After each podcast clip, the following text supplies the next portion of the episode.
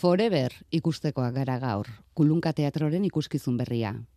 Isiltasunean, logela bat parean, oea deseginda, emakume badago oearen oinetan, lurrean, erorita, ez dakigu bizirik edo hilda dagoen, baina obra bukatzerako jakingo dugu, zertan den eta zergatik den hain garrantzitsua eskenatokian ageri den bihotz gorria. Alde banatan besoa du, eta erdian desioa agerian dituen hitzak.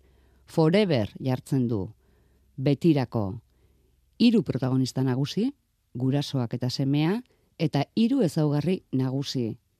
Hitzik ez, mutua da. Aktorek gorputzez hitz egiten dute, aurpegian maskara banarekin, aurpegiko keinuri gabe ikusiko ditugu pozten, aserretzen, kezkatzen, maitatzen, eztabaidatzen eta jirabueltaka dabilen eskenatoki baten gainean gertatzen da dena. Ez dena bakoitzak du bere kokapena.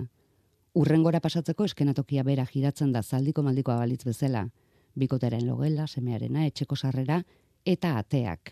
Gela bakoitzak bereak. Eta kulunka teatroko bikide gurekin, foreberrerako ateak zabaltzeko. Garbinain zausti, arratsaldeon. Arratsaldeon. Zuzara egile, antzesle, maskara egile, foreberren. Bai, hala da. Eta zer gehiago. Iñaki Rikarte. Eta zerrez, galtu behar da eta zerrez. Ongi etorri. Eskerrik asko. Zu egile eta zuzendari. Bai. Ze, eh, aktuatzeko gogorik ez, edo lanak partitu beharra? Ba, ba beitu, e, ez dieten handirik handirik eh, ikuskizun honetan, egiten duten lana benetan komplexua da, e, eta aldaketa, arropa aldaketa asko dazkate, eta benetan erotzeko modukoa da. Así que oso ondo nago, nagoen puntuan. Zauden tokian, kulunka teatroren aurreko lanak ezagutzen dituenarentzat historioa berria izango da, baina aurpegi kenuri gabeko protagonistak ez. Hala da, horrengoan ere, ba, Andre eta Dorin eta solitu dezen bezala, e, apostu bat egin dugu ere, ba, maskara hizkuntzarekin jarraitzeko. Mm, benetan oso hizkuntza boteretsua dela uste degulako eta la sentitzen degulako, ez? Aurreko ikuskizunekin e, hori bizi izan dugu eta badakigu oso boteretsuak direla, ba emozioa sorrarazteko, historia kontatzeko garaian. Aktore bezala erronka da gorputz ez hitz egitea? Bai, zalantzari gabe.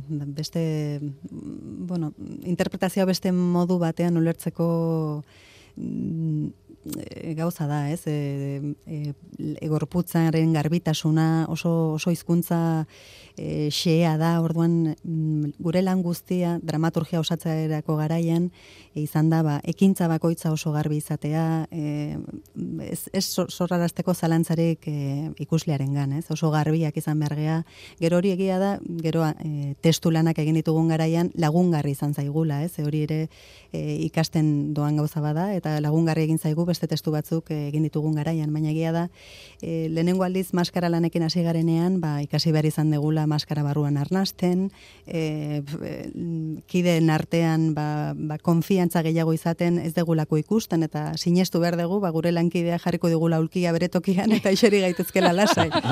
ba, puntortaraino. Fede egin kizuna da zuena. bai, bai, bai, bai. Hora, amair urte ondoren, ja, e, Fede kontua hori ja gaindituta daukago, da, konfiantza osoa daukan. Eta hartu duzu ja, trukoa. Bai, Alare, maskarek izan badute keinua. E, bai, baino egia... Zaila izango da keinu hori erabakitzea?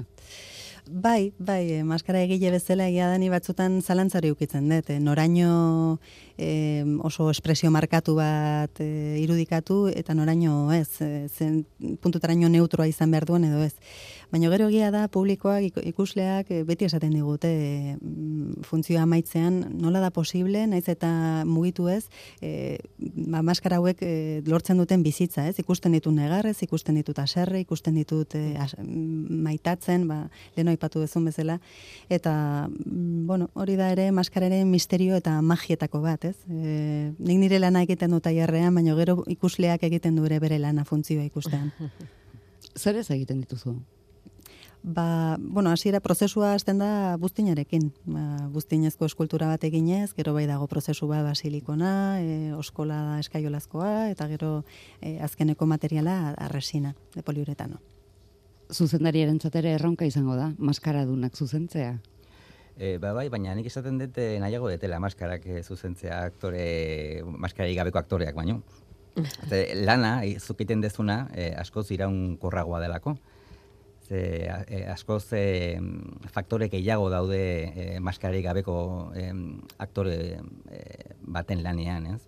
Eta hori, maskarak, hori, esaten den bezala, ba, gehiago irauntzen du lanak, ez? Edo fin, finkoagoa da.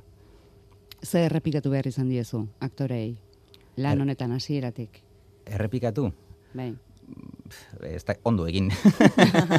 Hori agindu bada. txantxe, txantxetan esaten dut. Eh, bueno, eske, la, eh, nere, nere batez ere elkarrekin, elkarlan lanean gaude denbora guztian, ez? Eh, batez ere dramaturgia eraikitzen, orduan, ni kanpoan nago, beraik barruan, baina adibidez aktoreren bat eh, lanean taula gainean ez dagoenean, nere alboan dago, nola baite marran bestaldean, ez? Eta orduan laurun artean eh, osatzen dugu eta bueno, nere nere lana bai da igual zuzentzea dramaturgia nundikan nundikan jo baina naiz e, e, enago ni aktoren gainetik edo eh? baina aldi berean guretzako aktore gisa maskara aktore gisa ezinbestekoa da baina kiren begirada kanpoan eukitzea ze barruan zaudenean ezakazu benetako kontzientzia zer egiten ari zaren ez ordun ezinbestekoa da begirada hori eta gainera ba inakiren ezaugarriak dira ba, ba Mm, sensibilidadea, baina baita ere oso riguroso izatea lanean, ez? Ordun hori lan honetarako oso ondo dagokigu. Dramaturgian nondik jo, esan duzu, adibidez? Bai, bai, adibidez, e, nundik hasi eta nundik jarraitu eta eta nola, nola eratu historia, Azkenean, eraman nahi egun, e, eraman nahi genuen egoera bat muturreraino, eta aldi berean, ba, e, egoera horren e, e, parte direnak e, publiko bezala ez ez epaitzea zan gure gure helburua, ez? E, esatea, bueno, o, o, e, guztiok iritsi e, iritsi algea olako egoera batera eta ez dakigu oso ondo e, nola banatu erantzukizun hau. Eta gainera hobe beharrez. Bai, hori da ere jorratzen dugun kontra esan bat, ez? E, guraso hauek egiten duten guzti egiten dute pentsatuz e, bere semearentzako onena dela, ez? Eta hori ere guraso bezala ere ikuste dut e, jende asko identifikatua sentitu daitekela, e, ba, egiten dugun guztia guraso bezala hezkuntzan eta gure aurtsuak ezitzean beti egiten dugu beraien hobe beharrez uste dugu, ez? Baina gero, bueno, e, kanpotikan ikusita, ez ikusleak esaten duen, e, zer egiten dudan, nik hori bera egiten dut eta eta eta horren ondorioak e, gero urtetara ikusiko ditugu agian, ez? E, nik uste zentzu horretan bai obrak e, jorratzen ditun gaien artean eta bar e, ikuslea oso identifikatuta sentitzeko e, aukerak izango ditula une oro eta inakik esaten zuen bezala nik uste pertsonai guztiekin izango duela tarte hori zeinetan identifikatua eta empatizatu dezaken pertsonaiekin. Gatozen forever eraikitzen hasi zineten lenda biziko egunaietara. Segurazki ideia izango zenuten lenda bizi, guraso batzuk, semea, haien arteko hartu emanak. Ea, no, Egin du galdera inakik. Nondik hasi? Ba, eta, eta norena izan zen mm, eskenatoki jirakari bat um, jartzearen ideia zorabiagarri hori? Ba, bitu, prozesua izan duela bi urte, e, eta geroztik eman ditugu zortzi bat hilabete lanean e, bat arteka, ez? E, batzutan deskantsatuz eta bira eginez beste ikuskizunekin da gero lanera bueltatu. Eta gira da hor, ba, zenbait erabaki hartu zian hasieran eta ez dakigu oso ondo nola? Be, momentu batean behar izan genuen, e, askotan guk behar, behar ditugu e, egoera e, publikoantzako ezagunak dianak, ez? E, maskarekin, ba, e, e, azalpen gehiegi eman behar ez izateko. Orduan guretzako transizioak beti dia arazo bat, e, espazio aldatu nahi baldin badegu, toki aldatu nahi baldin badegu, e, horrek suposatzen du estenikoki, ba, ba, erritmoak e, sufrituko duela, ez? E, orduan, e, azaldu zen, aukera hori, aspalditik hitz egiten hitz egin izan dugu e, plataforma birakari bat buruz, e, ikuskizun batzuk ikusi ditugu plataforma biraki, e, birakariekin, mm eta eta pentsatu genuen oso ba, egokia izan zitekela historia hau kontatzeko eta zentzu horretan albietu dugu ba, kontatzea historia dramaturgikoki asko e, komplexuagoa. Eta konduratu zineten alako batean egokia baino are gehiago primerakoa duzuela. Ba bai, azkenean ere metafora bat bihurtu da, incluso, ez? Ez, e, bueno, da, bizitzak ematen dituen bueltak e, ba, horrekin ere adierazten dugu, ez? Eta egia da hasi ginela, mm, hasi ginela saloia, etxeko saloian eraikitzen historia, baino gero behar izan genituen ere e, espazio intimoagoak, ez? Semearen espazio intimoa, gurasoen espazio intimoa, eta horrek ere sorrarazte zuen behar hori, ba, espazio anitzak eukitzeko, eta plataforma birakari honek aukera hori ematen dugu. Eta espazio guztiak dira egoera ezagunak eta toki ezagunak. Hmm. Bai, hori esaten nuena leno edo esan nahi nuena, ez? E, e, hori e, abia puntu zaldartuta asko zerrexagoa da sakontzea. Ez dezu, jende guztiak ulertzen duelako egoera hori, eta orduan, ba, bueno, keinu txikiz, e, nik uste, iradoki daitekela e, pixka sakonagoa den zerbait lezio bereziren bat hartu behar izan duzu, garbine, aldiero giratzen den eskenatoki horretan ez zorabiatzeko. lurra beti daukazuen mugimenduan, eta gainera bai. haren gainean zuek ere atzera eta aurrera zabiltzate. Bai, bai, hor dago beste, beste ikuskizun badago hor barruan. e, bueno, oitu behar izan gea, ez da, erresa izan. E, bueno, e, apostu honek erronka handi bat e, suposatu du guretzako aktore bezala, eta ez, aldaketak e, zailtzen dituelako, eta gero ere sentsazioa bera. E, jakitean non zauden, kokatzea, ja ez da erresa. Ez dakizu ate bat irekitzean nun, nun agertuko zaren ere. ez da publikoan dagoen ere. Ba, ba, ba, ba, galtzen duzu guztiz perspektiba, ze gero gainea, hau sekretutxo bada, ez esan inorri, baina gero badauzkagu olako trampilla batzuk, e, armairuak dira, hola, pasabide sekretu batzuk, eta ordu, bueno, hor baia, mm, da, galtzen geha, ba, Horreindik zailagoa. Barrendik labirinto batean bezala. Bai, bai. Bueno, batetik da sentimentuen labirinto bat, eta bestetik eh, eskenatokiaren labirintoak. Lendabiziko ensaioak seguru eskiala ere, zebok mugitu zein gozan ituzten. Bueno, eskasi plataformarik gabe. Plataformarik, claro. Ez zegoen ez da erabakia hartuta ere. Bai. Baina momentu batean bai izan genuen, a ber, e, plataforma birakeariarena e, egingo dugu, ze egiten badegu horrek baldintzatuko du dramaturgia osoa eta historia hau e, eratzeko e, modua, ez? Orduan eske ez dakizu zenbateraino baldintzatzen duen dramaturgia plataforma, plataforma e, giratorioak alde batetik eta hiru aktori izateak. Ze askotan, eh, jun behar dezu, eh, ondo, atorkizun, eh, ondo ez espazio batera, eta toki horretan estena bat asmatu, edo nahi dezun pertsonaia eh, agertzea, mm, ba, ez, ezin du eh, agertu aurreko estenan zegoelako, edo arropa zaldatzen nahi delako. Orduan, denbora guztian, eh, hori, behartzen zaitu pentsatzea modu ezberdin batean, eta hori, eh, sorkuntzan askotan oso aberasgarria da agertzen direlako ba, ez usteko e, hola, e, sorpresak, ez?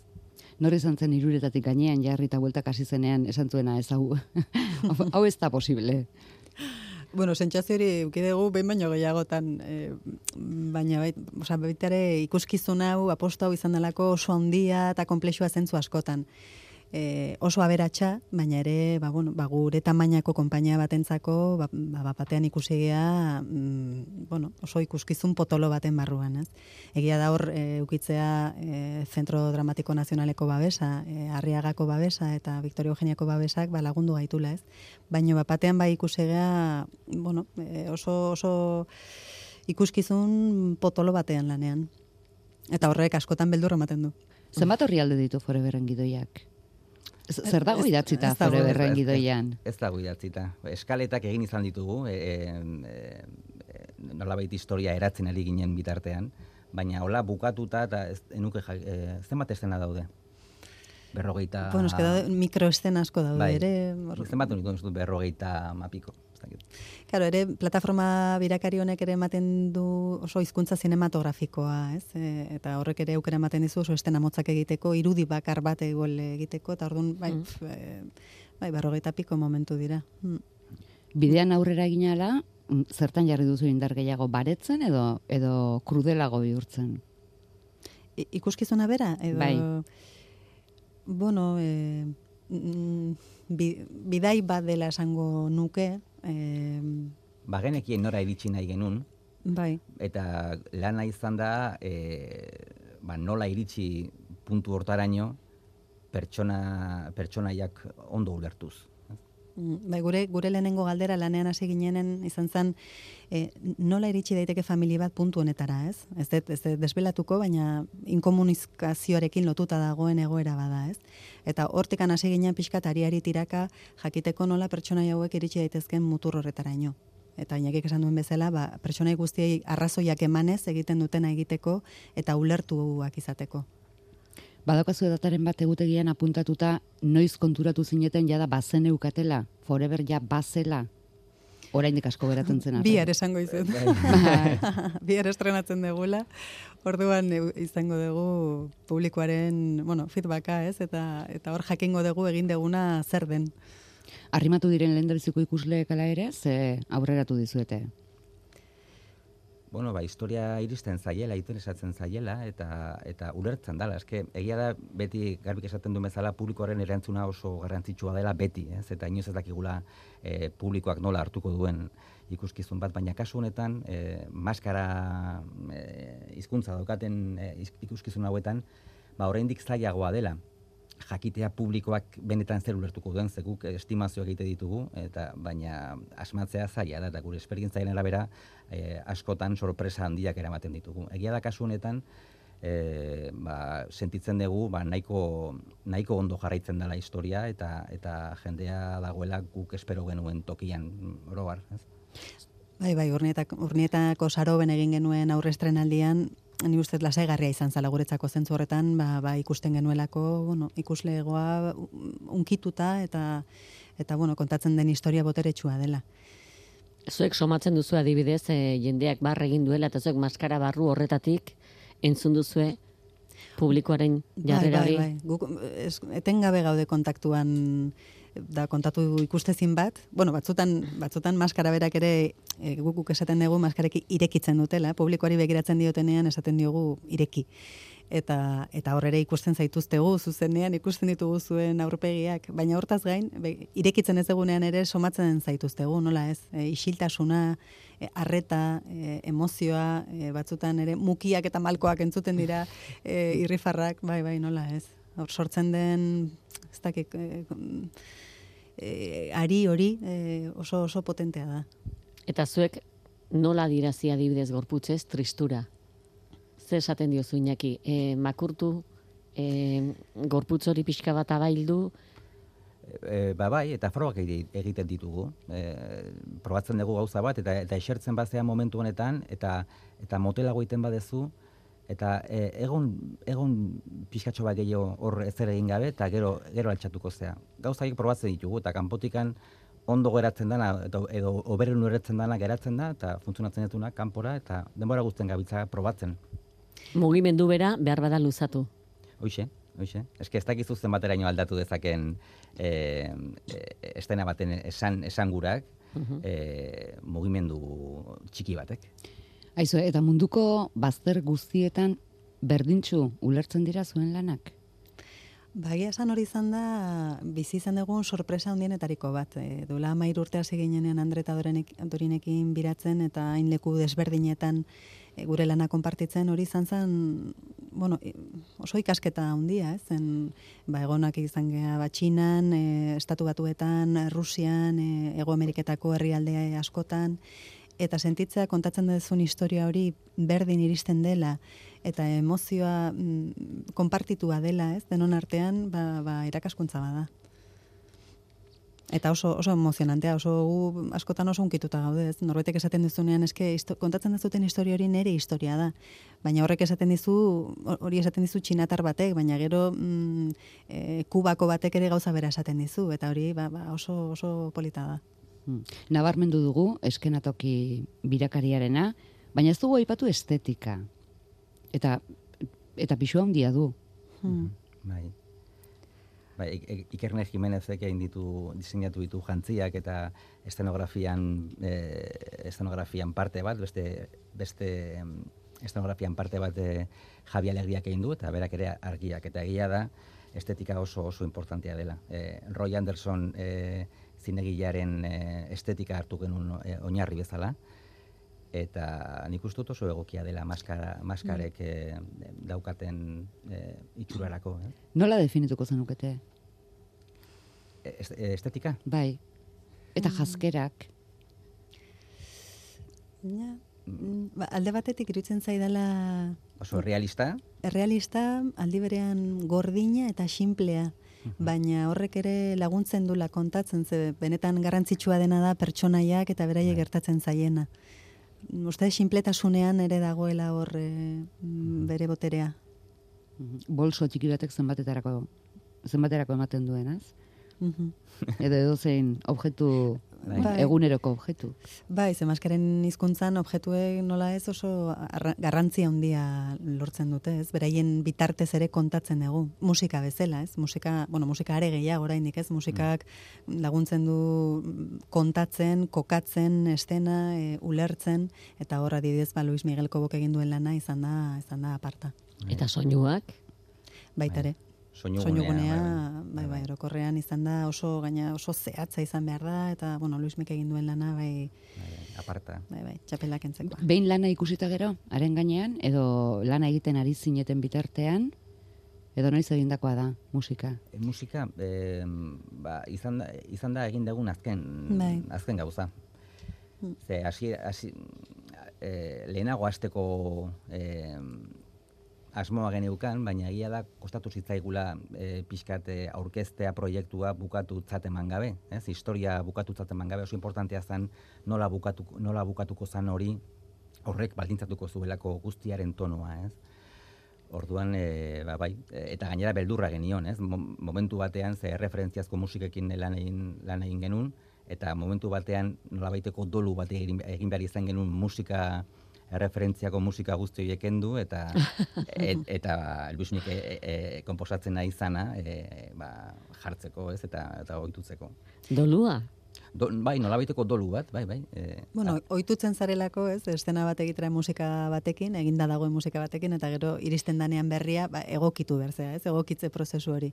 bai. Baina Luis Miguel e, e, izan da ba, egunero gurekin batera lanean aritu dena, ez, e, bere txan lan asko egin du, baina gero eszenatokian ere e, azkeneko residentzia artistikoan egonda ba, egunero gurekin elkarlanean, ez, zuzendariarekin oso, oso gertu, eta, eta bueno, zehatz mehatz hor e, gauzak kokatzen eta garbitzen eta konpontzen, eta bai, Berak erabaki du une batzuk em, isilik uztea.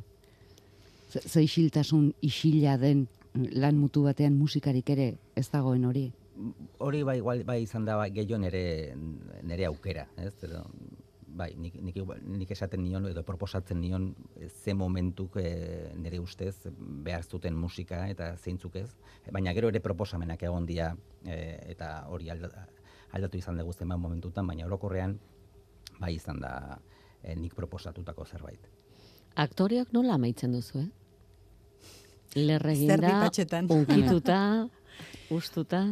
Ba, ba, da nasketa ba, ni batzutan nago, mm, bueno, azkeneko estena da, mm, bueno, emozionalki potentea, eta ni batzutan barruan nago mm, oso oso unkituta. Ez da, hori ez da ikusten, eta, bueno, ikusten da, agian ere gorputzaren bitartez, ez nire aurpegia ez da ikusten, baina ez da entzuten ere. Baina, bueno, eske, emozionalki guretzako ere bidai bada, zen naiz eta batzutan esaten dugun maskara lanean ia koreografia badela egiten dugun lana, e, koreografia hori mm, ez balin badago benetan gorpuztuta eta arimarekin eginda mm, utxa dago. Orduan e, guk hor gure arima ere jartzen dugu, orduan nola unkitzen gea, bai, bai. Ez bikote gauza bada, aktoreak maskarapean eskutatuta egotea, baina bestea da haien izenik ere ez esatea. Ele, elegante izango da beste bien izenak ere aipatzea. Noski, hemen, gaina amairu urte daramagu elkarrekin lanean, ja familia dira, Edu Karkamo eta Jose Dault, Bihar harriagan. zazpitan. Zer daukazue oraindik findu beharra, edo ja jai daukazue bihar arte. Ui, ke ba, ke ba. Hau infinitoa da. Arriaga eta gero ere lanean jarraituko dugu, ez pentsa. Bai, bai. Lan, eske hori garbi esaten du bezala infinitoa da, gauza asko, detaile asko daude oraindikan mm, hobetzeke, ez? Eta hori da guri ere gustatzen zaigun lan, adibidez, Andre Taurinekin lehenengo ehun funtzioak eh, egin genituen arte, e, ibili ginen e, hori, lan, lanean, ez? Ni Gauzatxoak joaten naiz. aldatzen. Aldi gaukendu, hau erantzi, hau aldatu. Bai, Ba, ez bai, egia da, bai. guretzako publikoaren erantzuna e, eta, eta erreakzioak oso, oso balioagarriak direla, ez? Publikoantzako egiten dugu ikuskizuna, ez? Horrek ez du esan nahi, e, egin nahi, ez, e, egin nahi deguna egiten ez degunik, baina argi daukagu publikoantzako dela, ez? Eta, eta publikoak ez badu ulertzen e, gauza bat, e, ba, aldatu behar da. Eta zu non egoten zara, Iñaki?